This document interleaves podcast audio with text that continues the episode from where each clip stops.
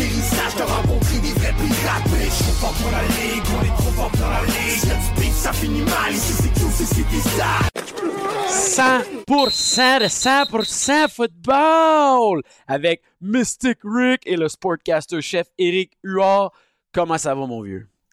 Rick, Rick, Rick, je pète le feu, mon gars. On est exactement le 20 décembre, 4 jours avant Noël, mais la NFL nous a donné des cadeaux en avance. Et là là, tu dis des cadeaux, man. Hey, pour vrai, cette semaine, là, en rafale, vite, vite, vite. On est en train d'en savoir plus. On va pouvoir parler du draft éventuellement parce qu'on voit comment ça se dessine. Mais Zach Wilson est partant cette semaine. Kyler Murray nous a annoncé qu'il prendrait à peu près 8 mois revenir de son tourne ACL puis qu'il vise un retour de début de 2023. Et on est en train de voir que les Patriots de la Nouvelle-Angleterre et Bill Belichick, une équipe qui a trop en amour avec son coaching staff, est en train de faire des gaffes et on l'a vu cette semaine. Mais c'est pas notre premier sujet. En édito cette semaine, qu'est-ce que tu as envie de me jaser, mon gars? Regarde, moi, là, j'ai été abasourdi là, récemment. Là. J'ai lu un article, puis partagé aussi dans notre groupe d'admin commun là, sur Trop Fort pour la Ligue. Tu savais-tu, après une rencontre récemment avec les propriétaires de la Ligue et la Ligue, les cinq dernières années, les équipes, les 32 équipes de la NFL, mon Rick, là, ils mhm. ont gaspillé au-dessus de 800 millions dans des entraîneurs ou des exécutifs qui ne travaillent même plus dans l'équipe. 800 millions, Rick, en 5 ans. 800 millions de dollars. hey, regarde, même euh, Dr. Evil d'Austin Powers, là, il serait léché les doigts avec ça. Ça n'a pas de maudit bon sens. J'ai jamais, jamais cru voir des chiffres aussi ridicules de ma vie. Tu sais, juste vite fait, j'ai regardé, juste exemple, cette année, les deux entraîneurs qui sont fait mettre dehors, Matt Rule, puis Frank Reich, là, les deux, là, il y avait quatre ans qui restaient sur leur contrat à plus de 8 millions de dollars par saison. Faut pas oublier aussi l'ancien GM des Titans qui s'est fait foutre à la porte il y a trois semaines. Lui, là, il avait signé une extension de 7 ans. Puis il est dehors. Rick, ça fait pas de bon sens. J'espère que maintenant, que la vache allait, dont la NFL allait pour ces propriétaires-là, ils vont commencer à regarder ça puis être plus patients. Ah, mais c'est super intéressant ce que tu dis. Tu sais, je pense qu'ils voulaient mettre en garde la NFL sur le fait qu'il y a trop de décisions émotives qui se prennent, puis on oublie que les propriétaires, c'est des gens qui payent pour des résultats, c'est des multimilliardaires qui on on n'a pas à leur dire quoi faire, disons-le ainsi, mais malheureusement, de temps en temps, on voit que les propriétaires s'ingèrent trop. Hey, juste cette semaine, j'ai vérifié quand tu m'as sorti ça, puis ton édito, les Giants payent trois coachs en même temps avec Joe Judge, Pat Shermer.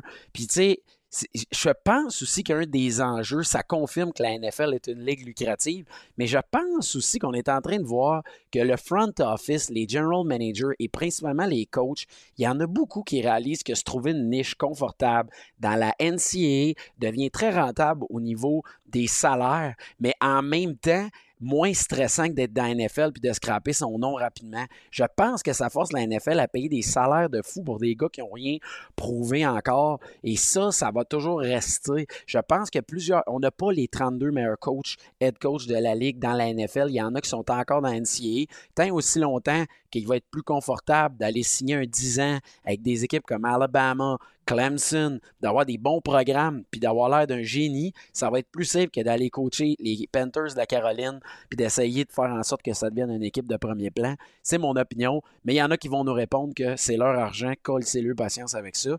Mais c'est 800 millions de dollars pareil. Hey, c'est 800 millions, Rick, là. Puis, tu sais, en général, selon Adam Schefter, les derniers rapports, la ligue en moyenne va changer environ 6 à 7 head coach par année. L'année dernière, c'était 10. OK? déjà là, ça fait pas de bon sens. Puis je voulais juste revenir sur une correction que j'ai faite plus tôt. le, general manager des Titans, l'ancien John Robinson, lui, il s'est fait foutre dehors, mais lui, lui avec euh, Matt Rule puis Frank Reich, c'est un combiné de 12 ans.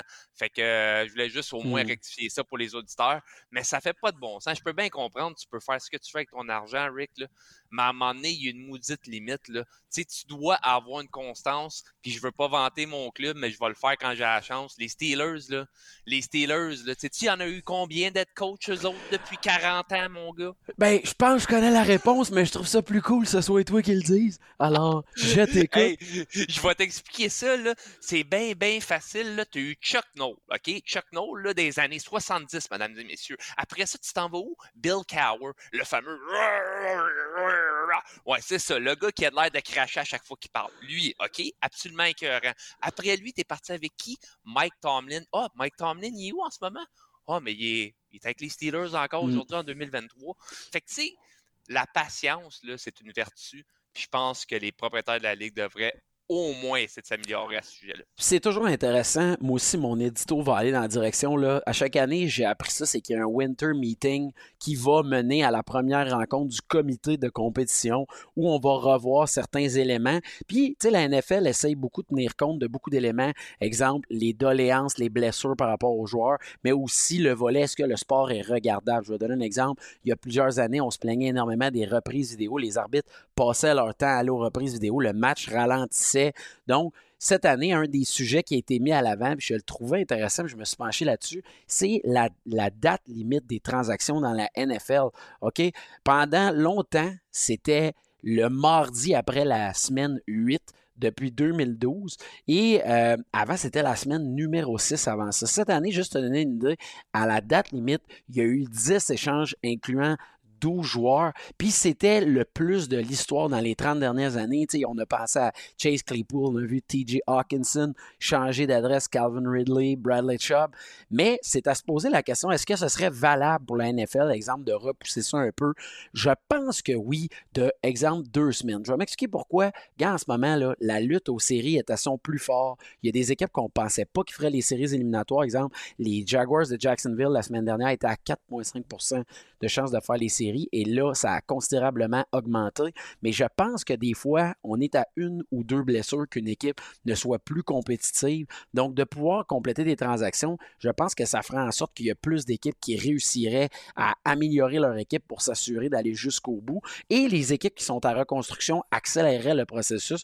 Donc, peut-être qu'on arriverait à une meilleure parité. Je ne dis pas que la semaine 10 est coulée dans le béton, mais on est rendu avec un calendrier de 17 semaines. Si on se compare au hockey, là, on est beaucoup plus dans 70% du calendrier qui est passé, on garde 30% Je pense que ce serait quand même intéressant. Puis on aime toujours ça, des échanges. Hein? Quand tu joues à Madden, tu as l'occasion d'échanger plein de joueurs contre des choix que tu vivras jamais. Regarde certaines équipes aller de penser qu'on aurait plus de stars qui bougent d'adresse, des gars qui rêvent de gagner le Super Bowl, qui pourraient aller dans la bonne équipe à date limite pour aller le remporter puis vivre les grands honneurs. Moi, j'aime ça. Bravo que la NFL se penche là-dessus. Bien dit, Rick. Écoute, bien dit. J'ai l'impression qu'il va y avoir plusieurs autres GM qui vont s'appeler Less Need, comme les Rams qui ont gagné un Super Bowl, mais qu'aujourd'hui sont dans le fond de la cave. mais oui, j'adore ça. Ah, ben fantastique. Hey, c'est la fin de nos éditos. On passe ça. Hey, euh, sujet numéro un. Je sais que c'est Noël, mais est-ce que les Colts ont donné aux Vikings la plus grande remontée de l'histoire? De la NFL cette semaine? Écoute, Rick, je sais pas où commencer avec ça. J'ai, j'écoutais pas le match tant que ça. Je rentre à la maison vite fait, je me fais un café après cette tempête de neige assez miraculeuse ici sur la côte nord. Je finis un peu de pelleter, je rentre en dedans, j'ouvre ça. 33-0 les Colts contre les Vikings. Première chose que je me dis, OK, les fameux Vikings sont vraiment vraiment comme je pensais qu'ils étaient la pire équipe de, qui a autant de victoires ever qu'on a vu de la Ligue. Auparavant, ce titre-là appartenait peut-être à mes Steelers, v'là 2-3 ans, euh, mais plus, plus, plus, plus là. Fait que je disais, ça n'a pas d'allure. Je retourne dehors, je fais mes choses, je joue avec les enfants, rentre dans la maison, Rick. La remontée du siècle. Là, je m'assois devant le téléviseur, j'écoute la game en détail j'en revenais pas. J'en revenais pas. J'avais l'impression que le pauvre Matt Ryan, on va se rappeler Matt Ryan qui est derrière le pire, la pire remontée ever au Super Bowl, le 28-3 face aux Patriots. On va jamais oublier ça. J'avais l'impression que ce gars-là là, est, en train de revivre le même cauchemar, puis ça remontait, puis ça remontait, puis ça remontait. Puis là, les causes, mauvaise décision, mauvaise décision. Puis là où ça a tout changé, Rick, le fameux quatrième essai, le QB sneak de Matt Ryan qui s'est pas rendu à ce moment-là, j'ai fait c'est fini. Le numéro 2 de Matt Ryan, personne ne va se souvenir de ça. Ils vont se souvenir de 33-0, 28-3. C'est ça qui est arrivé. J'en reviens tout simplement pas. Les Colts, là, ça a été plus qu'un cadeau de Noël. Euh, j'ai l'impression qu'ils ont dit écoute, prenez les clés de la maison, du char, voici mon nid, ma carte bancaire, partez avec tout. C'est ça, ça qui est arrivé. Moi, je suis mal, puis je pense que si j'étais le propriétaire Jim Hersey, euh, je serais inquiet parce que je veux dire, tu sais, quand ton coach s'appelle Jeff Saturday, puis que la première fois qu'il a l'occasion de jouer un Saturday, il se fait détruire de même. Sérieusement, je suis mal pour le gars. Tu sais, je suis mal pour Matt Ryan. Mais le gars, son nom, c'est Saturday, puis il perd en un Saturday de même. C'est vraiment gênant. Puis l'autre bout qui m'inquiète, c'est que je suis mal pour eux, c'est qu'il y avait un seul match de football à ce moment-là. Écoutez, le cas, il y a les dimanches, là. Là, toi, tu suis ton équipe, puis tu veux écouter ta game, puis là, il y a plein de games en même temps, ça passe mieux. Mais quand tu es le seul match de football à l'antenne, puis que encore un peu à la Super Bowl, tu vis cette remontée-là, très, très gênant les Vikings, ça a dû les gonfler à bloc parce que euh, le number one seed spot est encore disponible pour les Vikings. On a appris la blessure et on va en parler du carrière des, Eagles, on va en parler après. Mais euh, moi, je pense que les Vikings, ça va les gonfler à bloc. On a vu Kirk Cousin, tout le monde capote dessus, mais n'oubliez pas que Kirk Cousin, dans le match, a quand même lancé une interception qui a mené un touché. Cette semaine, tu ne l'as pas nommé comme ton joueur de la semaine, tu as nommé Josh Allen. Ça a fait réagir. C'est drôle de voir ça parce qu'à quelque part, quand les équipes font des comebacks historiques, ils ont toujours bien laissé aller ça. Il n'y a pas un coach qui est fier de ça, qui est content que l'équipe n'ait pas abandonné. Mais à quelque part, on perdait 33-0 à un moment pareil dans ce match-là. Écoute, mon MVP de la semaine, il y a beaucoup de gens qui n'ont pas aimé, mais tu sais, ça le dit MVP de la semaine, c'est pas l'MVP de la moitié de la game, c'est l'MVP de la game, je vois le vert. Kirk Cousins, la première moitié de la game, un gros zéro. Tu sais, c'était pas fort son affaire. Josh Allen, il l'a eu pour des raisons évidentes. Il a gardé son club, il a fait les plays qu'il avait à faire. Il a tout le temps été dans une tempête de neige contre une équipe qui n'était pas les Colts, les pays de la Ligue. On s'appelle les, les Dolphins. Fait qu'un match très important. Euh, cela dit, c'est pour ça que ça allait à ça. Mais Rick, là, tu as 100% raison. Les Vikings, par contre, je dois leur donner ça. Ils m'ont montré beaucoup, beaucoup, beaucoup d'esprit d'équipe en voulant dire. Ils sont ralliés, ils sont revenus. Patrick Peterson, il a dit dans le locker room là, à la mi-temps Écoute, les gars, inquiétez-vous pas, il nous manque juste 5 touchés. C'est rien, ça, la défense, on va les arrêter. J'ai fait, mon Dieu, ce gars-là, il a dit ça, ça n'a pas de sens. Puis tabarouette, Patrick Peterson, le good old vet, il a tenu son bout. Euh, félicitations, man, aux Vikings. Ça, a montré une étoffe de caractère assez impressionnante. Puis en terminant, ben, on a appris la blessure qui mène à la fin de la saison de Jonathan Taylor, qui va revenir en santé l'année prochaine. D'après moi, les Colts vont repêcher top 5 cette année. On leur souhaite de retrouver du talent. On, je pense que cette équipe-là va régler son problème au niveau du poste de corps. Mais ce roster-là est supérieur à la fiche qu'ils ont actuellement. Et ici, ils sont chanceux de jouer dans cette division-là. Mais c'est un sujet qu'on va se garder parce qu'on a fini notre 4 minutes. Hey, c'est qui le roi de la montagne actuellement, Mystic Rick? Qui joue le meilleur football entre Jalen Hurts et Trevor Lawrence? En ce moment, Rick, en ce moment, on parle pas de la saison au complet, puis là, je le sais, les fans des Eagles, ils me détestent, mais ils vont m'aïr encore plus.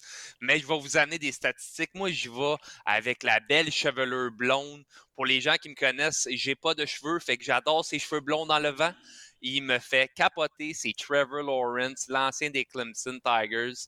Euh, regarde, on va comparer pour le fun, Rick, les cinq dernières games, OK? Fait que Jalen Hurts, les cinq derniers matchs, QB raté, QB rate en fait de 101.4. Il a lancé là, seulement deux interceptions pour huit touchés en cinq games. Fait que moi, je ne vais pas commencer à compter les verges au sol. Tu vas me dire, Rick, ça n'a pas d'allure. que tu comptes ça, ça fait partie de sa game. 100%, je vous le donne, mais moi, je ne le compte pas. C'est moi qui décide. J'ai décidé de pas le compter. Fait que c'est de même. Il a lancé pour 1255 verges. Moi, un corps arrière, j'aime un corps arrière qui reste dans la pochette pour la longévité. On a parlé de ça euh, plus tôt dans d'autres podcasts, Rick. Fait que là, on va aller à mon Trevor Lawrence, qui est un QBR de 111.1 les cinq derniers matchs. Il a lancé 13 passes de toucher, pas 8, là. 13. Il a lancé un pic, pas deux. Puis il a lancé 1445 verges. Puis pas rien que ça, Rick, là. Il a ramené son club tout le temps des moments clés. Il a fait des drives au quatrième quart, qui a gagné la game. Il est absolument incroyable. Contre les Cowboys, là, la semaine dernière, fin de semaine, je veux dire, il été absolument incroyable. J'enlève rien à Jalen Hurts. Il est MVP pour moi à date cette année. Jusqu'à présent, jusqu'à aujourd'hui, ça peut changer jusqu'à la fin de l'année. Mais aujourd'hui, tu me dis de voter, je mets Jalen Hurts MVP. Euh, mais si tu me dis, Rick, en ce moment, les cinq dernières games, je les compare, je prends Trevor Lawrence. Bon, je trouve ça intéressant que toi, tu es tellement important que tu veux mettre les cinq dernières games, puis toi, une saison complète de football, c'est pas important. C'est les cinq dernières games qui comptent. Avant, ce qui s'est passé, là, c'est d'un mirage, un nuage. Fait garde, moi, je vais te ramener sur terre, là. Jalen Hurts. Momentum, Rick. Momentum. Jalen Hurts, là, en ce moment, il joue un football de calibre MVP honnêtement, ce gars-là, dans la red zone, il n'y a personne d'aussi dominant. Il connaît une saison phénoménale. Un, il ne tourne pas le ballon over. Seulement cinq interceptions. On a affronté hey, une seule défaite contre les Commanders. Sinon, on sera en situation d'une saison parfaite. Ce gars-là, en plus, avec ses jambes, trouve-moi un meilleur balance entre un carrière au niveau du jeu de la passe, 3400 verges, 22 passes de toucher, puis le jeu de la course, il est dans le top 5 cette année au niveau, le plus proche de lui là, en termes de qualité de, au niveau euh, des, des, courses tentées, c'est Austin Eckler qu'il faut regarder. Je veux dire, le gars, il a développé tout de suite une relation de qualité avec A.J. Brown, Devante Smith, qui est un jeune euh, Dallas Goddard. Il a pris les choses en main. Honnêtement, je comprends que la ligne à l'offensive est solide, mais en ce moment, Jalen Hurts est l'homme à tout faire euh, dans la NFL. Pour moi, je vois pas comment. Puis c'est ça qui est triste. Là, on a appris la nouvelle. La blessure à l'épaule va lui faire manquer minimalement deux semaines possiblement trois. Je pense que les Eagles font la bonne chose et euh, ben, ça va coûter le MVP à Jalen Hurts. Patrick Mahomes va sûrement l'emporter, euh, va sûrement battre le record du passing yardage avec la semaine 18 avec 17 euh, matchs. Mais moi, je trouve que le plus beau, bel équilibre entre passer le ballon, courir, il y a beaucoup de matchs que Jalen Hurts a remporté au-delà de sa défensive qui était là pour lui en début de saison. Mais je te l'accorde que dans les cinq derniers matchs, Trevor Lawrence est supérieur. Cependant, avant ces cinq matchs-là, il y a eu beaucoup de matchs de football. Hey, juste te dire, les Eagles, deux fois cette année, 45 points, back-to-back, il faut le faire pareil. Je te le donne, là, mais tu sais, moi, je vois tout le temps, je regarde en avant, moi, Rick, je regarde pas en arrière. La progression, man, la progression, ça sert. Je vois le progrès, puis je vois Jalen Hurts qui descend. Écoute, on a parlé souvent de ce show-là. Est-ce qu'on enlève des affaires Justin Field, à Jalen Hurts, à tous les gars qui courent? Non, mais on le sait, la longévité de ces gars-là, ça les aide pas. Puis oui, il va sûrement perdre son MVP à cause de ça. Puis je veux juste finir là-dessus. Puis c'est pas juste à cause de son style de jeu, c'est qu'un corps arrière n'est pas censé de se faire fesser autant qu'un running back, OK? Fait que c'est sûr qu'à un moment donné, le gars qui se fait frapper, ses bords, ses côtés, il a besoin de lancer, il a besoin de tourner. C'est sûr que ça va avoir un effet, puis la longévité n'est pas là. Et à 100% football cette semaine, on a la chance de recevoir une légende des Alouettes de Montréal, un coach, une grande âme, un gars qui a porté l'uniforme depuis longtemps. Luc Brodeur-Jourdain est avec nous. Comment ça va, Luc? Ça va très bien, et vous, monsieur? c'est un honneur de te recevoir, Luc. Ça fait vraiment plaisir. hey, c'est un honneur. Puis écoute, là, j'aimerais juste ajouter, là, c'est un champion trois fois de la Coupe Vanier, 2004, 2006, 2008. Fait que le gars, il est all around des bagues. T'en veux-tu, là? Ses mains, ils brillent, mes amis. Ça brille. Ah, ben, ben je, je, suis bien heureux de, les avoir emportés, mais je les ai donnés. Fait que... T'es-tu sérieux? À qui t'as donné ça? Oh, ouais! Ah, mais mon père, mes pères. Ah, j'aime oh, ça. Wow, ah, c'est bon, ouais, ça. je les ai donnés. J'ai gardé les, les seuls de la Coupe Grade 2009-2010. Euh, puis euh, j'ai toujours celle également de, 2008 euh, avec le Rouge et Or, mais tu sais comme les on nous donnait des bagues pour faire partie de la première équipe d'étoiles dans le dans le football universitaire canadien, puis ceux-là je les avais donnés à ma mère. Euh, on essaie de partager un peu le bonheur avec tout le monde, mais c'est sûr que les bagues de la Coupe Grey, euh, comment dire, quand tu reçois le certificat d'assurance qui dit, euh, tu sais, c'est en 2009, 2010, tu sais, puis tu reçois ton certificat pour les assurances qui dit que les balles valent 20 000, tu fais comme, moi, je vais peut-être y penser avant de... On va mettre ça dans un safe dans la maison à quelque part. Exactement. hey, j'aime ça. Écoute, on a une question pour toi en partant. Tu es un gars, tu es un grand fan et défenseur du football canadien. Moi, je veux savoir, tu dis quoi à ceux qui croient que la CFL devrait jouer plutôt un football américain? Ben, euh, premièrement, c'est qu'on joue un football américain parce qu'on est en Amérique, mesdames et messieurs. Euh, on joue un football différent. Euh, on joue un football qui est ouvert. c'est la meilleure façon, comment dire. je vais te donner un type d'exemple. Tu sais, moi, quand je regarde un match de la NFL, ce que je vois, c'est un paquet de temps d'arrêt avec des longueurs, un manque d'action. les, équipes, les équipes perdent par un toucher plus euh, dans les trois dernières minutes, les équipes vont écouler le temps. Des fois, ça se serre la main, il reste euh, euh, une minute quinze au cadran, puis les, les, équipes embarquent sur le terrain, ils laissent écouler le temps de jeu. je trouve ça insultant, tu sais, ça, ça, va comme à l'encontre de du fameux, ben c'est pas fini tant que c'est pas fini. On peut se faire surprendre. Il y a toujours l'espoir d'un autre jeu.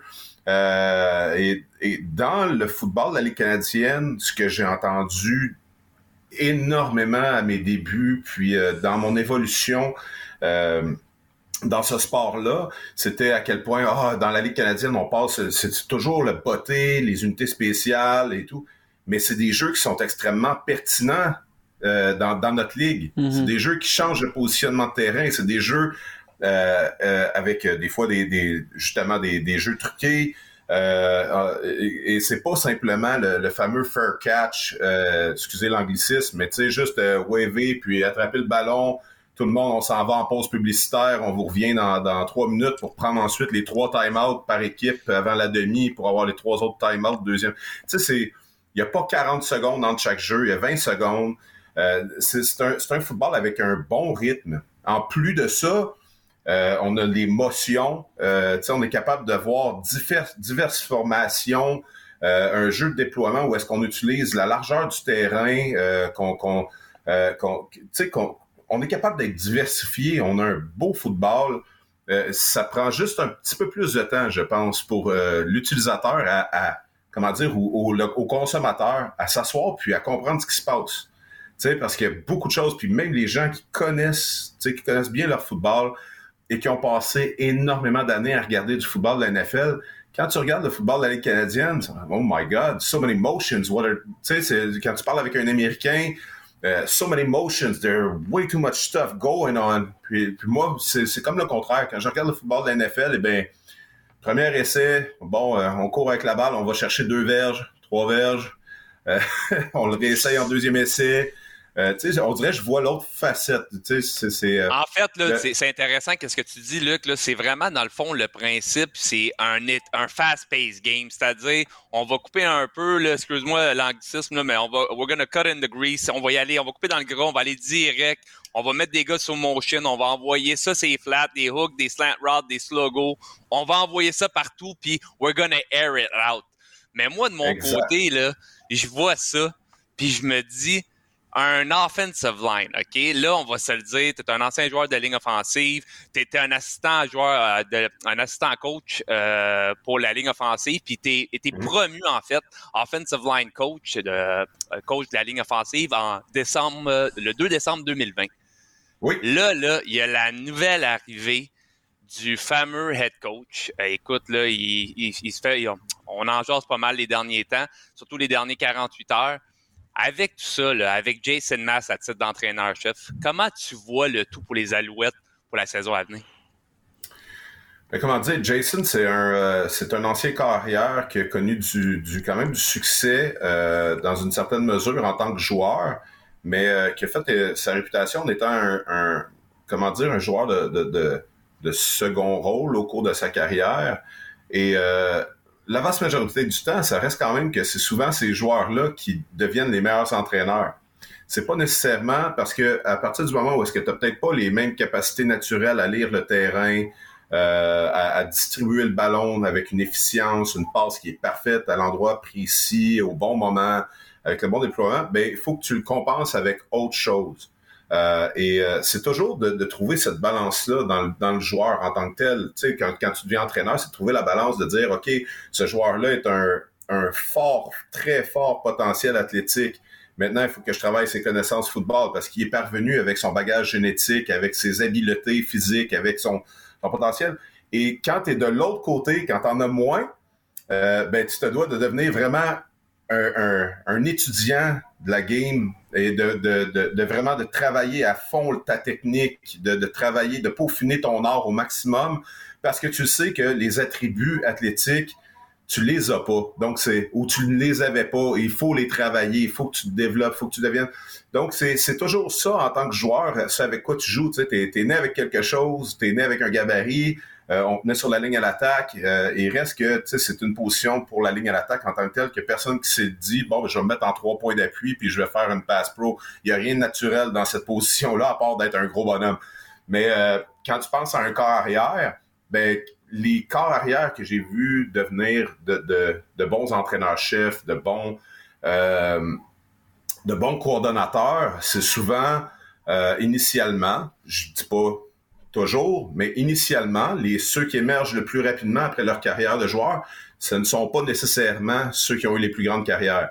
Euh, donc, euh, tu sais, bon, puis on peut penser à, même dans, dans on peut transiger ça dans plusieurs sports. Comment dire, c'est pas, c'est pas ce que je dis là, c'est pas nécessairement quelque chose qui est, euh, qui, qui, qui, qui va être relié au football. Là, ça va vraiment être vu dans plusieurs. Puis on a vu plein d'exemples cette année. Kevin O'Connell avec les Vikings, Mike Tomlin à l'époque, c'est des gars que oui, ils voulaient devenir de grandes superstars dans le football, mais c'était plutôt des étudiants de la game comme tu l'amènes. C'est ça qui a fait qu'ils connaissent du succès comme entraîneur aujourd'hui. Ben oui, exactement. Puis même euh, ici au Québec, je pense notamment à Gifred Gagné, euh, qui est avec Saint-Jean-Eudes euh, à Québec, qui, a fait un, excellent travail pendant plusieurs années, qui était notre corps arrière, si je me trompe pas, de troisième, notre troisième corps arrière quand j'étais avec le Rouge et Or à mes premières saisons, et qui, qui, a été entraîneur toutes ces années, puis qui a eu quand même du succès. Euh, c'est c'est sûr que quand tu regardes, bon, ben, regarde, pour Anthony Calvillo, ben, c'est de devenir, c'est l'apprentissage, c'est de devenir un peu plus un pédagogue, euh, d'arriver à enseigner ce que toi t'accomplissais un peu naturellement ou euh, des fois c'est juste de, de, de, faire comprendre, puis ça c'est difficile quand tu deviens entraîneur, de faire comprendre aux jeunes euh, qui, qui émergent et qui arrivent l'éthique de travail d'un professionnel. Euh, parce que l'initial, tu sais, quand tu arrives dans le circuit professionnel, tu peux être un peu plus, euh, comment dire, euh, jeune, si on veut, frivole, de vivre la vie que, que, ça peut apporter. mais si tu veux perdurer longtemps dans le sport, il faut que tu brises cette barrière-là des trois ans. Il faut que tu aies marqué le terrain, il faut que tu aies foulé le terrain, il faut que tu aies joué. puis il faut que tu prouves que tu as les capacités et que tu deviens un joueur fiable et un joueur constant. Euh, donc, pour ce, faire, ben, ça demande énormément de travail et de préparation parce que tu veux tout le temps être un step ou deux en avant de l'adversaire. Mais c'est super intéressant. Puis tu as parlé du volet pédagogue entourant Anthony Calvillo. Mais t'es un des rares gars qui a pu jouer avec Anthony dans son prime. C'est un gars qui a marqué la Ligue canadienne de football, qui a joué en âge avancé, qui a connu du succès vraiment longtemps. Tu peux-tu nous décrire une petite anecdote sur c'était quoi jouer avec lui au niveau de la préparation, au niveau de démontrer à quel point c'était un professionnel ultime puis qu'on a été chanceux de le voir jouer aussi longtemps à Montréal?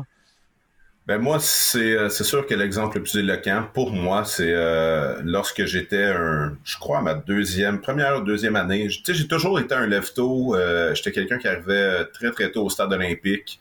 Euh, même dans ma carrière de joueur, tu sais, je me levais à 4h20 du matin, à 5h. À l'époque, on, on était euh, tous euh, membres, membres du Pro Gym. Hashtag. Yeah.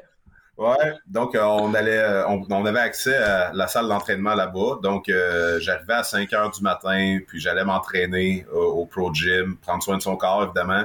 Et lorsque je terminais, tu sais, Anthony Calvillo était toujours là euh, en train de regarder les bandes de vidéos euh, en se préparant. Puis, tu sais, c'était, comment dire, j'arrivais, puis des fois, il n'y avait pas tous les entraîneurs qui étaient sur place.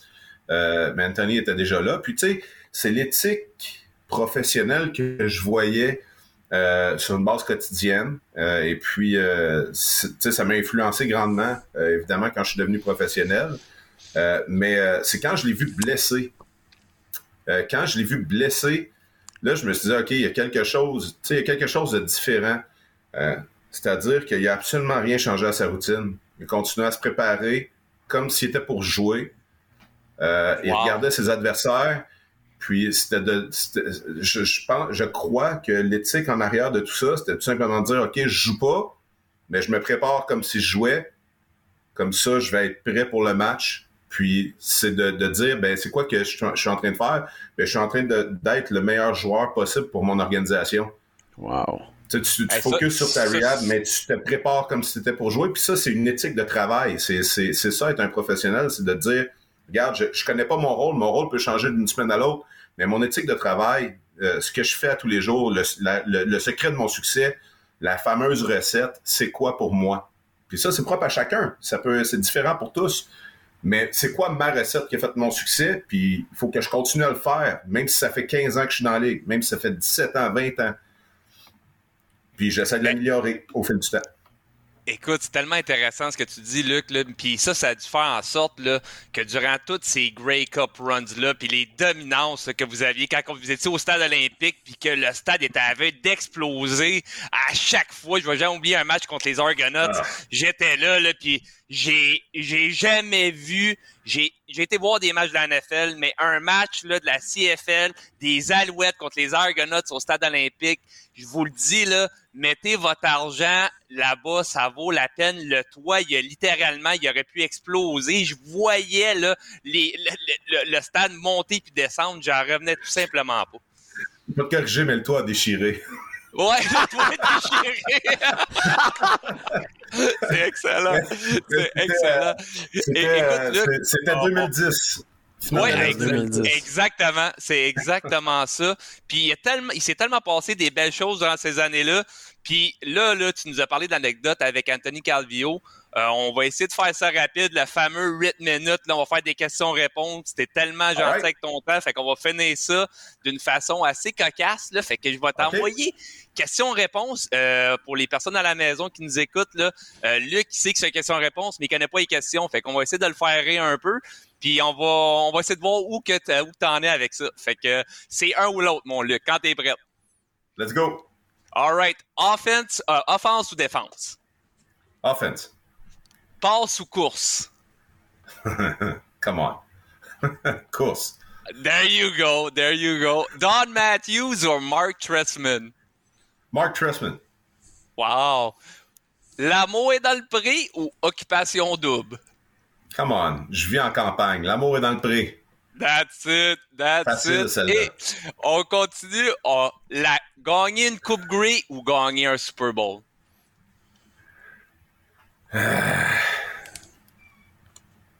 ben, ah, je sais que t'en as déjà gagné, t'as déjà gagné une, mais t'as jamais gagné l'autre. Fait que ça va, ça va-tu avoir d'impact sur, sur, ta réponse, mon Luc? Sais-tu quoi? Euh, je vais, je vais te dire, je vais te dire, euh, ben, évidemment, le plus prestigieux, c'est gagner un Super Bowl. Je peux pas, je peux pas aller à, à l'inverse de tous mes instincts. C'est la plus grosse ligue au monde. C'est la meilleure ligue au monde. Euh, mais tu me dis gagner un Super Bowl, puis je me suis dit juste à, quand tu l'as dit, je, je, me suis juste dit dans ma tête, ah, ça voudrait dire que je serais millionnaire. ah ouais, on comprend tellement. Euh, donc, donc je, te réponds, je te réponds par rapport à l'expérience. Euh, je préférerais, moi, je préfère une Coupe Grey à Montréal avec une parade sur 5-4. Ah, j'aime ça. J'adore ça. Tu vois, j'avais fait mes prédictions, je suis 4 en 5, puis je vais avouer que celle qui m'a le plus surpris, c'est que j'étais sûr que tu allais dire occupation double à cause du chum Guillaume Pinot. Puis euh, c'est bien correct, la raison de venir de la campagne, c'est bien correct. Mais honnêtement, tous des bons choix. Puis Tressman, Mark Tressman est quand même un des gars qui a réussi à passer aux Bears de Chicago, qui est retourné dans la, dans la NFL, tout ça. À quel point Mark, c'était, tu as parlé d'un étudiant de la game, à quel point est-ce que c'est un des grands cerveaux que tu as eu la chance de côtoyer au niveau du football? Écoute, moi, je, je pense que, ben, écoute, ce qui s'est passé dans la NFL, je peux pas, je peux pas le savoir. Tu sais, je peux pas comme, comprendre c'était quoi l'esprit du locker room, puis qu'est-ce qu'il a vécu par rapport à cette expérience-là. Là où est-ce que je pense que c'était euh, exceptionnel de l'avoir à Montréal pour nous, c'est que c'est quand même quelqu'un euh, qui a fondamentalement, a priori, une ouverture d'esprit puis un désir d'apprendre. Euh, et souvent, ce qu'on voit dans, si on veut, de la culture américaine, des, des coachs qui arrivent ici, qui sont américains, c'est il n'y a pas nécessairement l'humilité initiale de dire, je comprends pas tout à fait à 100% votre, votre football encore. Ça va me prendre un temps à m'ajuster, euh, ça, ça, ça, comment appeler les jeux, euh, apprendre tous les règlements, parce que juste apprendre les règlements de la Ligue canadienne, la première fois que tu te fais scorer un rouge, euh, tu dois te demander, mais qu'est-ce qui se passe, tu sais, comment se fait qu'ils ont eu un point, tu sais, il y a plein, il, y a, tellement de technicalités différentes dans la Ligue canadienne que ton, ton, ton, ton, ton apprentissage doit se faire en version accélérée quand tu es entraîneur-chef, tu connais pas cette ligue-là. Et moi, je suis arrivé, j'ai été repêché par les Alouettes et c'était le premier camp de Mark Trussman avec les Alouettes. Et puis, c'était exactement ça. C'était quelqu'un qui avait l'humilité de demander euh, des questions, puis de se fier aux vétérans, au groupe qui était là, au groupe présent. Euh, et, qui avait également, euh, comment dire, le, le, petit quelque chose. Je ne pourrais même pas dire ce que c'était, mais la, facilité de te faire oublier que c'était du sport professionnel. Ah, ok, c'est intéressant. Ça restait un jeu, là. Il y avait une façon d'amener ça au niveau du jeu. Je me sentais exactement comme si je venais de passer, mettons, du circuit universitaire à un circuit universitaire 2.0. Wow. Je, suis arrivé dans le locker room, puis il y avait plein de vedettes partout, là, tu sais, des uh, Stewart, un jeune John Bowman, un jeune Chip Cox, euh, sur la ligne à l'attaque, on avait Scott Flory, Brian Chu, Dave Mudge. Euh, euh c'était, c'était un club pacté. Là. On avait un club pacté en 2008, 2009, 2010. Et j'entendais personne parler de statistiques personnelles, de bonus, de contrats, de, de trucs comme ça. C'était We're gonna get it. We're, we're going to the Grey Cup. We're, we're a team. We're one. It's all of us. It's within all of us. Tu sais, c'était toujours les, des messages, euh, un, message. Euh, oui, not, not I. Exact, c'est un message commun. Et, mais au-delà de ça, c'était de l'effort. Bordel qu'il y avait de l'effort. il y avait du travail tous les jours. Puis c'était un travail efficient et efficace. Mais tu sais, ils disent toujours, le Luc, là, talent, Hard work beats talent every day. Fait que là, vous autres, ce qui était incroyable, c'est que vous aviez le talent puis vous travailliez fort. Fait que vous avez fait rêver beaucoup de partisans à mm. Montréal, puis pas mal partout dans la province de Québec avec euh, ces clubs-là, là, ah les Alouettes de Montréal. Faut te remercier parce que pour vrai, cette époque-là, 2009-2010, on était dans la plus belle période selon moi. On a été chanceux de vivre ça. On rentre euh, dans une nouvelle décennie 2022, nouveau entraîneur, tu impliqué. Euh, il y a un noyau qui se développe pour vrai. Tu as dit tantôt que ça serait de gagner à Grey Cup comme entraîneur aussi, je pense que ça serait hot. Puis de vivre une parade sur euh, Sainte-Catherine, je pense qu'on aimerait ça vivre ça avec toi, nous autres. Ben écoute, euh, puis l'année passée, euh, quand j'avais parlé, à un moment donné, j'avais parlé aux joueurs, puis c'était, c'était le message que je voulais véhiculer. Tu sais, moi, je l'ai vécu deux fois. puis à partir du moment que tu l'as vécu, c'est sûr que tu le souhaites, tu souhaites revivre ce moment-là, mais tu le souhaites pour ceux qui n'ont aucune idée à quel point on est aimé. Euh, on a nos partisans qui sont là à tous les matchs, puis euh, on a des détenteurs de billets de saison qu'on on est hautement, qu'on estime hautement, qu'on est euh, tous nos partisans qui se déplacent, des gens qui investissent leur temps pour venir encourager les Alouettes, que ce soit à la télévision, sur le, lieu même.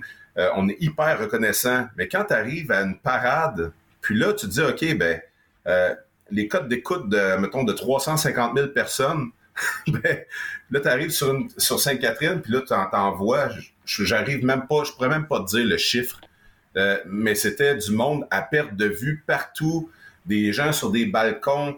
En tout cas, euh, euh, Montréal sait, puis la province de Québec, tout le monde, tout le monde sait célébrer les champions. Ah, j'aime ça. Hey, pour vrai, merci d'être venu. C'était un super beau moment. On aurait pu continuer une heure avec toi. Mais merci d'avoir donné du temps à 100% football. C'est un honneur de t'avoir parlé, Luc ça me fait plaisir, messieurs. N'importe quand. Hey, merci beaucoup, Luc. Pensez à toi. Au revoir. Bye bye.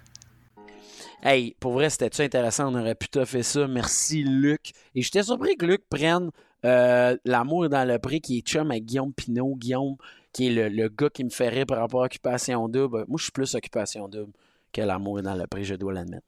Ben, tu sais, c'est pour ça qu'on fait un bon duo. Rick, moi, occupation double, là, tu pourrais me mettre ça devant la télé, me donner un million, je l'écouterais pas. Fait que moi, je suis là, moi, dans le prix. All the way, baby. Let's OK. OK, OK.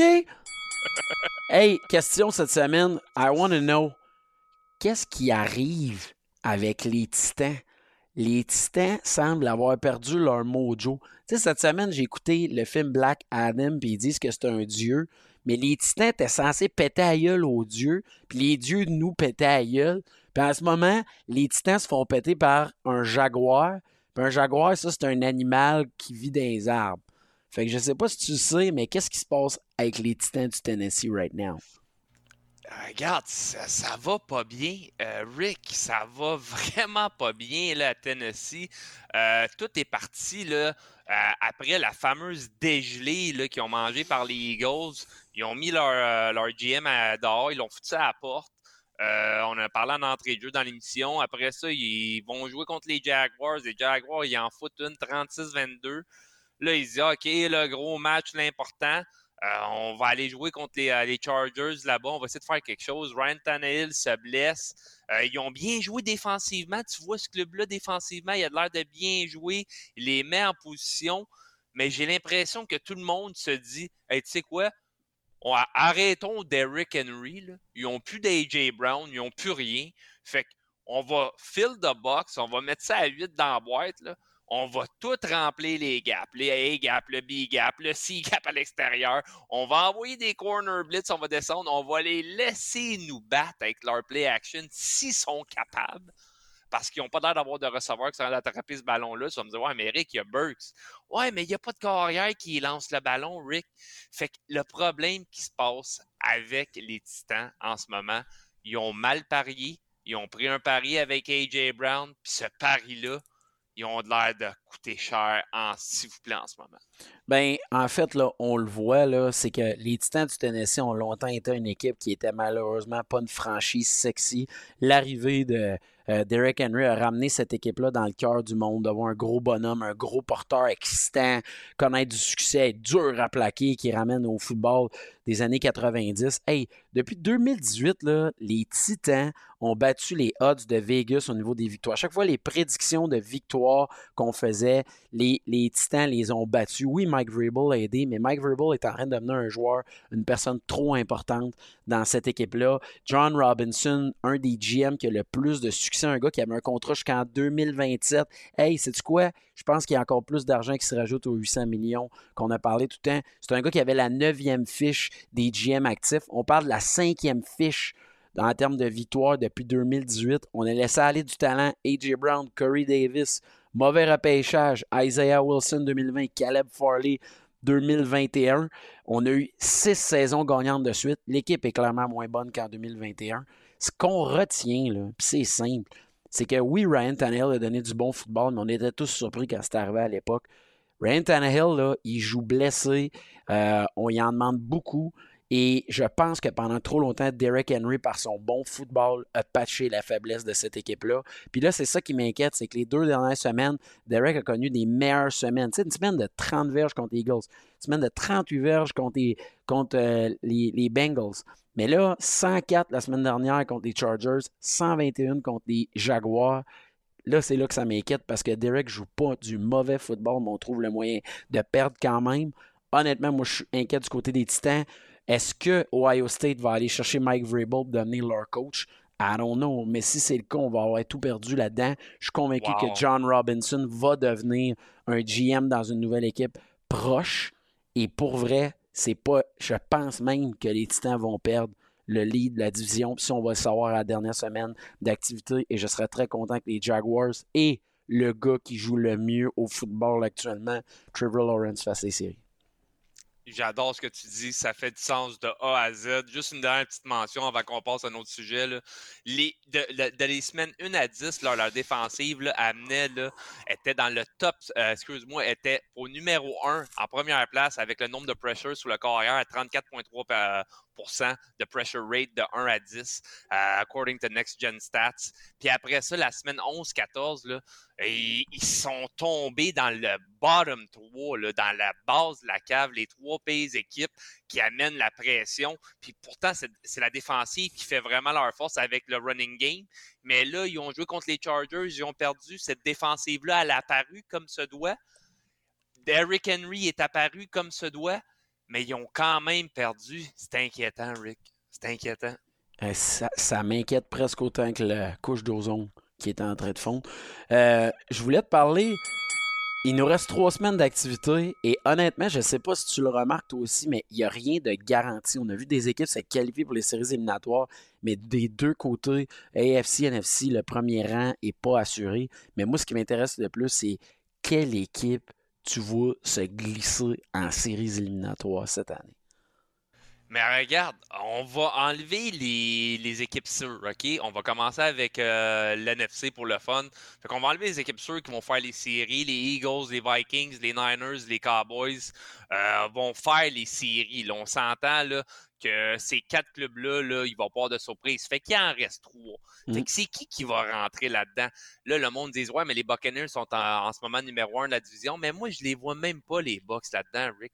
Je vais, je vais revenir sur les Bucks puis cette division-là juste un peu plus tard. Je vais y aller que je pense que euh, je crois sincèrement que les Giants, après la victoire qui ont été euh, volés aux Commanders, vont avoir une chance d'y rendre. Puis là, c'est là qu'ils vont en surprendre une coupe. Je pense que les Commanders, la route qui s'en vient va être très difficile. Euh, je pense que les Lions, leur, vraiment, leur adversaire qui reste, ils ont plus de chance. Moi, je vais mettre les Lions qui vont rentrer avec les Giants, puis je vais enlever les Buccaneers, puis je vais mettre les Panthers de la Caroline. C'est eux autres que je vais mettre dans la division de l'enfer de l'NFC Sud. C'est vraiment eux autres que je vois rentrer là, pour la NFC jusqu'à présent. Intéressant. On a entendu Peyton Manning cette semaine se prononcer qui disait que s'il pouvait, il éliminerait la NFC South pour permettre à toutes les équipes de la NFC East de participer. Mais on se rappellera qu'il y a une couple d'années, quand les Bucks ont gagné le Super Bowl, euh, Alex Smith et sa jambe reconstruite euh, avaient pu participer aux séries. Et en plus, c'était Tyler Nicky qui avait éclos dans ce match-là. Et on avait fait les séries avec une fiche perdante. Ça peut arriver. Mais moi aussi, je pense que les Panthers pourraient surprendre parce que les Buccaneers jouent un très mauvais football. Mais c'est pas eux qui m'intéressent le plus. Je dois admettre qu'en ce moment, les Lions joue un football incroyable. Si c'était pas des. Les Lions ont, donné une correction aux Jaguars qui sont dans leur meilleure séquence depuis très longtemps. Les Jaguars qui ont réussi à clencher tout le monde a même surpris les Cowboys, mais les Lions 44 contre les Jags. Les Lions, un des plus beaux euh, air games de la ligue à regarder en ce moment. Jared Goff, qui, oui, quand il a été changé contre Stafford, on est content d'avoir le Super Bowl, mais clairement va être de retour l'année prochaine. Et on pense que les Lions, avec leurs deux premiers choix qu'ils ont obtenus, notamment des Rams, vont pouvoir repêcher enfin des joueurs défensifs et devenir une équipe complète. Mais sérieusement, les Lions, je les vois faire les séries. La défaite des Commanders, Commanders, tout le monde a pleuré pour la punition qui n'a pas été appelée en fin de match, mais cependant, il fallait tout de même, ça ne veut pas garantir qu'il y aurait eu un touché, puis il aurait fallu y aller pour le deux points, puis seulement égaliser. Ça fait beaucoup de si pour espérer gagner un match de cette importance après un bye week, quand on a vu les Giants s'écrouler avec le nombre de blessés. Daniel Jones euh, euh, a plus d'armes. Mais c'est moi ceux que je regarde. Mais je trouve que la lutte, notamment plus intéressante du côté de l'AFC, et je veux t'entendre, et je ne sais pas si tu entends le bruit Rick, je l'entends, là, puis ça, là, là-dessus, on est 100% d'accord. Les Chargers, je vous le dis, vont faire les séries. Euh, une victoire importante qu'ils ont eue là, contre les Titans là, en fin de semaine. Euh, tu sais, les Chargers, là, avec tous ces blessés-là, tu vas me dire, ouais, Rick, mais tout le monde a des blessés. Je joue mais eux autres, c'est des studs qui sont blessés, puis tranquillement, ils reviennent.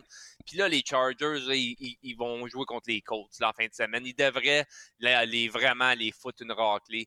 Par la suite, là, les Chargers, ils continuent, ils vont jouer contre les Rams. Tu sais, les Rams, là, en ce moment, là, tu sais, ils font pas peur à grand monde.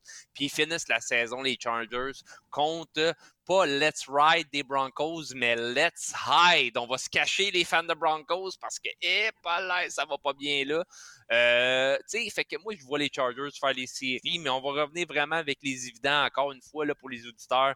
Les Bills, les Chiefs, les Bengals, là, euh, ces trois-là, euh, assurément vont faire les séries. Les Dolphins aussi, mais tu sais, malgré que là, sont, sais, ils ont tombé, là, sont 8-6, les Dolphins en ce moment, sont 7e, techniquement, là, dans la dernière place disponible si les séries commenceraient aujourd'hui. mais moi, c'est une équipe que je pense qui va pas les faire, Rick, là. Puis je te le dis, là, les Ravens, là, je serais même pas surpris quand on gagne même pas une d'ici la fin de la saison. Fait qu'avec le fameux 9 victoires, est-ce que ça ferait assez euh, pour les faire faire les séries? Moi, je crois que non. Je pense qu'une équipe comme les Jets pourrait arriver euh, de nulle part puis essayer de run the table. Ça va pas être facile, mais c'est clairement faisable. Mais si j'étais, s'il y avait une équipe là, que je devrais être inquiète, ça serait vraiment l'équipe des Ravens. Ben moi, euh, tout à, je suis pas, suis pas certain de ça. Je m'explique. Les Ravens là vont jouer contre les Falcons la semaine prochaine, les Steelers et je ne pense, je pense que ça va être Mitch Trubisky. Puis on va finir contre les Bengals. Je pense que les Bengals vont se retrouver qu'il y aura plus de différence entre finir troisième au niveau du seed que d'espérer finir deuxième en avant des Chiefs. Donc je pense que tout ça va aider les Ravens. Mais je serais très triste que les Ravens se retrouvent avec le même scénario que l'année passée. Lamar Jackson qui offre de bonnes performances, qui permet euh, aux Ravens de connaître un excellent deux tiers de saison. Huntley arrive, commence à vivre des complications, on perd des matchs clés et on se fait rafler à la toute fin. Moi, je suis inquiet pour les, Dolphins. Clairement, on a vu un ralentissement. Euh, on voit qu'on commence à manquer de talent. Tyreek Hill est, moins dominant qu'en début de saison. Tua se cherche un peu. Et je ne sais pas si tu as entendu là, aussi qu'est-ce qui a été déclaré d'apport de l'équipe des Dolphins durant le match contre les Dauphins. je voulais faire entendre cette séquence-là. C'est une entrevue exclusive. Oui, c'est ça. je vais te traduire. Ce que ça disait, c'est Asti qui faisait fret à Buffalo. On voit que les Dolphins, on est inquiets. Et les Jets, les Jets avec Zach Wilson qui tente de jouer, qui a des matchs coup-ci, coup-ça. Euh, la défensive n'a plus de réponse. L'absence de Queenan Williams, je pense que les Jets vont être écartés. Je vois les Chargers passer, mais peu importe. L'histoire à retenir, c'est que les Patriots de la Nouvelle-Angleterre ne font pas les séries éliminatoires et ils vont être écartés à cause d'un jeu très bizarre en fin de match comme on n'en a jamais vu contre les Raiders et on a clairement vu, c'est ça que ça fait être en amour. Hein. On n'a plus besoin d'étudier. Notre équipe semble trop s'aimer. On nomme de la famille à des positions clés comme coach. On met un gars de défensif comme, comme euh, coordonnateur offensif. Les Patriots n'ont ce qu'ils méritent et on était trop en amour avec notre organisation. Moi, je souhaite aux Chargers de passer. C'est une équipe qui a dépensé énormément d'argent dans la saison morte. Keenan Allen est revenu, ça l'a aidé beaucoup. Justin Herbert devient le premier corps avec au moins 4000 passing yards dans ses trois premières saisons. Ça, mais l'histoire que je veux retenir, c'est que je veux que les Jags passent. L'absence et la blessure de Cam Robinson, left tackle, m'inquiète mais trouvez-moi une équipe plus excitante à regarder, à jouer actuellement. La seule équipe qui me vient, ben, c'est les Lions, man.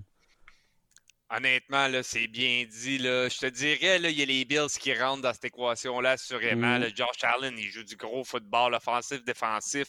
les Bills sont vraiment beaux à voir. Mais les Jags, là, sont incroyables. Ils sont tellement bien entraînés, bien coachés. Doug Peterson, faut pas oublier, a gagné un Super Bowl avec les Eagles. Parti de là, il a vraiment eu euh, une discorde avec l'organisation, une année sabbatique. Arrive avec Trevor Lawrence, apprend le playbook. Début de l'année, coup-ci, coup-ça. Mais là, clairement, on en a parlé, les cinq dernières games sont absolument incroyables, vraiment hallucinants à voir jouer. Euh, une chose est certaine, Eric, là, avec le peu de football qui reste à jouer les prochaines semaines, chaque match va être important. Ouais, on ne peut pas en échapper un. Euh, le match Jags-Titan dernière semaine va être incroyable. Et personnellement, je considère que l'enjeu le plus important en vue du Super Bowl parmi tout ça, c'est que les Bills de Buffalo se doivent d'aller chercher le number one seed du côté de la AFC pour être certain d'avoir l'avantage du terrain et surtout de reposer l'équipe on sent que Josh Allen joue blessé. On sent qu'il y a beaucoup de blessés au niveau de la défensive.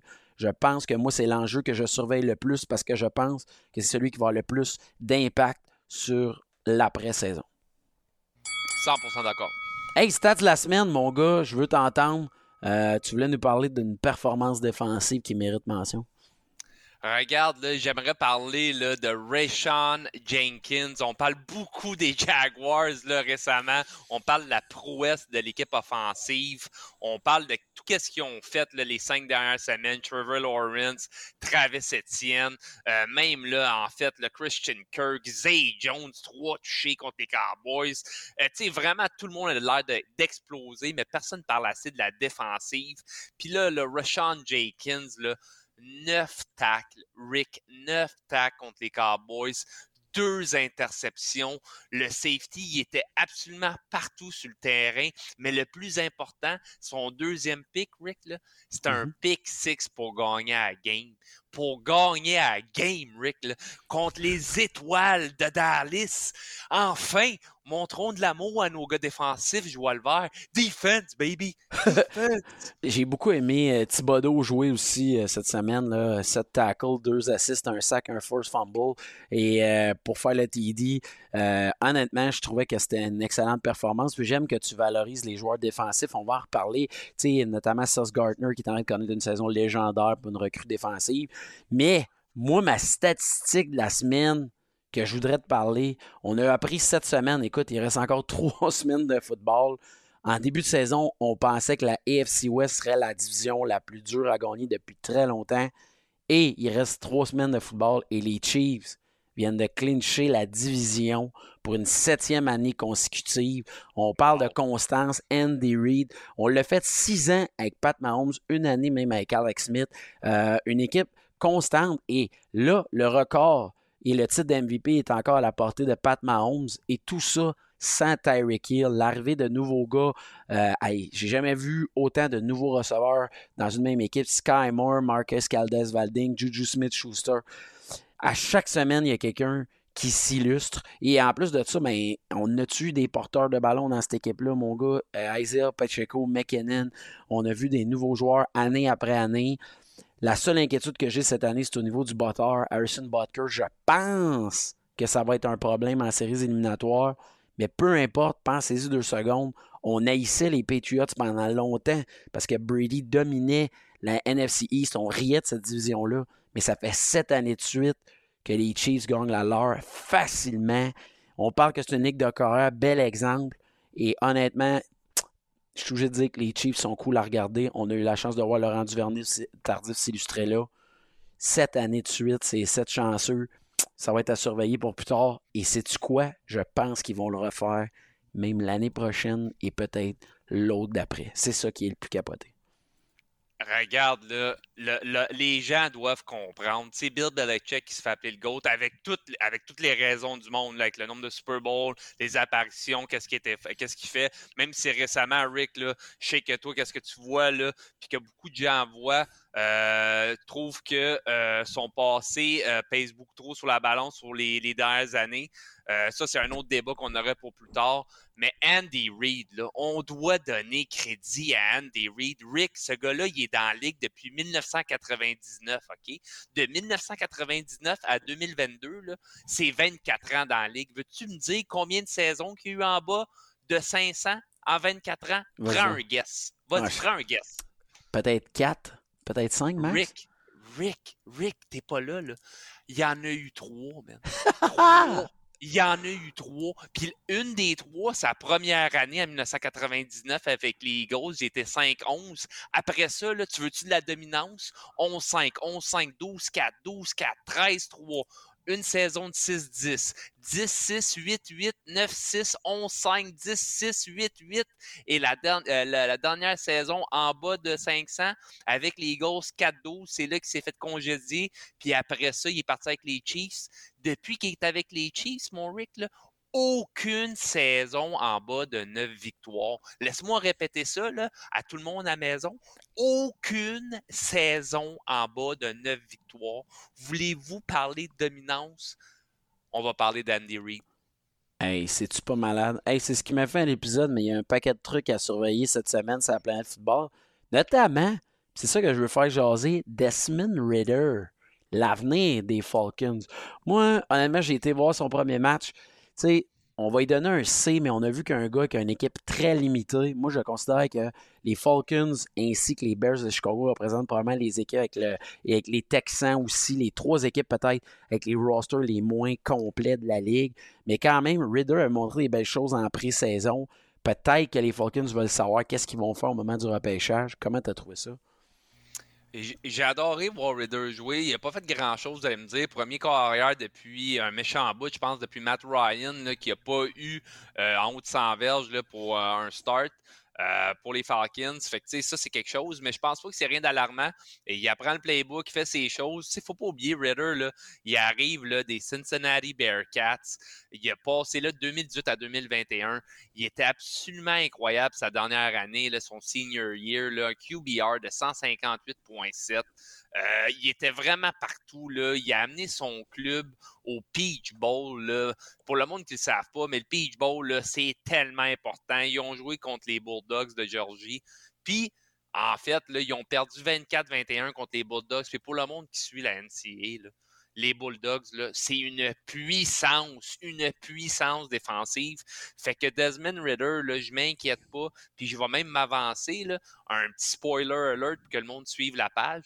Ma surprise la semaine, les Falcons vont battre les Ravens semaine prochaine. Ils vont les battre. Je vous le dis, ils vont les battre. Ouh, ouh, gros call, mon gars. Moi, le, match qui m'intrigue cette semaine, là, parce qu'on parle de ce qui va être à surveiller, effectivement que les Jags et les Jets jouent contre ce jeudi. Ça va être un match clé pour les deux équipes en vue de participer, mais honnêtement, je vois mal comment euh, les Jets qui ont une offensive très mollo depuis un petit bout peuvent s'en sortir contre les Jaguars qui sont full octane avec Travis Etienne, Zay Jones en d'amener une révélation. Et tout le monde riait de la signature de Christian Kirk qui donnait de l'excellent football. Mais moi, je veux savoir comment les Eagles, sans Jalen Hurts et le retour de l'enfant terrible de la moustache Garner Minshew, vont s'en sortir contre les Cowboys. Euh, je trouve que c'est un match quand même important. Et je pense que les Packers vont peut-être donner le coup de grâce aux Dolphins en vue de faire les séries éliminatoires. Ça va être un gros dimanche de Noël, 25 décembre. Pour vrai, mettez donc la télé, pas de son. C'est l'occasion rêvée, le 25 décembre, en après-midi, si vous recevez de la famille, de leur faire écouter un peu de football, puis leur montrer à quel point vous aimez ça, qu'est-ce qu'il y a d'excitant. Puis quand ils vont voir crier yes, puis qu'il n'y aura pas de son à la télé, parce que vous, vous allez comprendre ce qui s'est passé moment magique de Noël. C'est le moment rêvé de donner un petit bisou sur le front à maman et de Je suis content que vous soyez là. J'adore ça. Puis on souhaite à Garner Minshew là, euh, d'avoir une belle performance. Là, on va se rappeler, il va faire partie d'une classe euh, vraiment à part de corps arrière qui vont être disponibles à la fin de la saison. Je sais que c'est la fin du show, là, mais je vais juste lancer la liste de corps arrière disponibles à la fin de la saison. À Gardner Minshew, Case Keenum, Mason Rudolph, Andy Dalton, Joe Flacco, Cooper Rush, Geno Smith, Mike White, Jacoby Brissett, Tyler Heineke, Drew Locke, Teddy Bridgewater, Sam Darnold, Baker Mayfield, Daniel Jones, Jimmy Garoppolo, Lamar Jackson, puis Tom Brady, ils ont tous pas de contrat. Fait qu'il y en a dessus y a-tu un Garner Minshew, s'il joue bien, va se faire pitcher du cash, mon Rick? Il va se faire pitcher de l'argent par une équipe, je te le dis, mon boy. Moi, je pense que c'est un des meilleurs backups de la ligue actuellement. Puis même qu'il a failli, je pense, l'année passée, avec une coupe de performance, déloger Jalen Hurts. Et je pense que dans ceux que tu n'as pas nommés, on va pouvoir ajouter peut-être un Derek Carr qui va peut-être être libéré avant la ah. pénalité de son contrat au mois de février et qui est peut-être un gars top 15 puis il y a une équipe qui va donner de l'argent. Je pense aux Giants, je pense aux Commanders, je pense aux Saints, je pense même aux 49ers et je pense euh, à plusieurs équipes de ce type-là qui pourraient être à la recherche d'un carrière prochainement. Ça va être le dossier chaud à surveiller et c'est ce qui met fin à notre épisode de 100% football. Vous avez été fantastique. Mon nom est Eric Huard, je suis le Sportcaster chef et j'ai Mystic Rick alias Mystic Rick avec nous. C'était un épisode fantastique! Hey, salut tout le monde. À Trop trop fort, trop pour la ligue. Même si saigne ta gueule à chaque mise en échec, on est trop fort pour la ligue, on est trop fort pour la ligue. Tu t'es trompé de catégorie, petit fuck avec des gorilles. On est trop fort pour la ligue, trop fort, trop fort pour la ligue. Fais rater ton atterrissage, t'as rencontré des vrais pirates. Bitch, trop fort pour la ligue, on est trop fort pour la ligue. Y'a du ça finit mal, ici c'est tout, c'est City Style.